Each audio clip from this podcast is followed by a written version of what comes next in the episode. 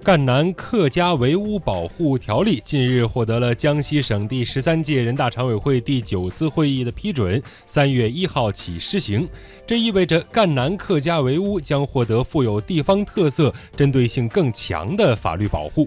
根据介绍，赣南客家围屋是历史上赣南居民为聚族而居建设的四面围合、有防御性设施的民居，极具历史研究、文化旅游等价值。条例对于列入赣南客家围屋保护名录的围屋，根据其历史、艺术、文化等价值进行分类保护。